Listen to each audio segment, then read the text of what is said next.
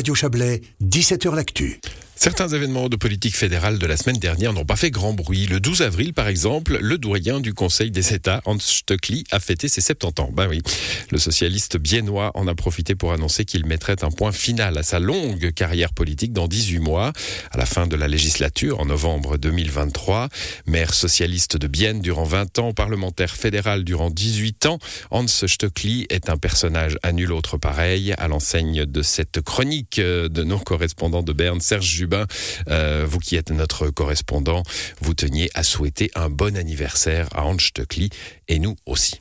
Alain Berset aussi, bien entendu, mais un bon anniversaire tout particulier à Hans, Fetzef, Loïc, Hannes ou Jean, autant de noms et de surnoms attribués à Hans Stöckli par ses proches et en ville de Bienne. J'ai eu le plaisir de le suivre durant ses plus de 30 années d'activité politique, de maire de Bienne, puis de parlementaire fédéral. Nous avons souvent disserté ensemble, rigolé aussi, effectué bien sûr des interviews sérieuses et pointues. Parce qu'il est aujourd'hui le doyen du Conseil des États qu'il a présidé durant l'année de pandémie 2020, j'avais envie de souffler les 70 bougies avec Hans Stöckli qui annonce donc qu'il s'en ira en 2023, ce qui n'est pas une surprise.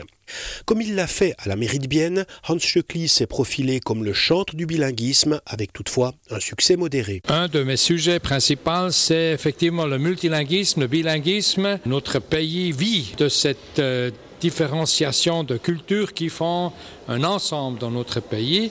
Il me tient à cœur que les minorités linguistiques dans notre pays soient représentées, soient écoutées, soient entendues. Hans Stöckli est étroitement associé à Expo 02 sur les Trois Lacs. Il aurait bien aimé réussir une autre grosse manifestation, les Jeux Olympiques d'hiver 2026 à Sion, dont il était coprésident.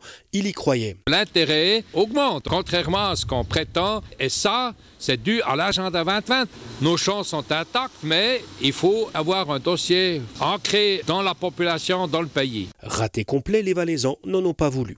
Pour ses 70 ans qu'il a fêté en famille, sans faste, Hans Schöckli s'est offert un gros succès politique, celui de l'initiative Enfants sans tabac acceptée par le souverain le 13 février dernier.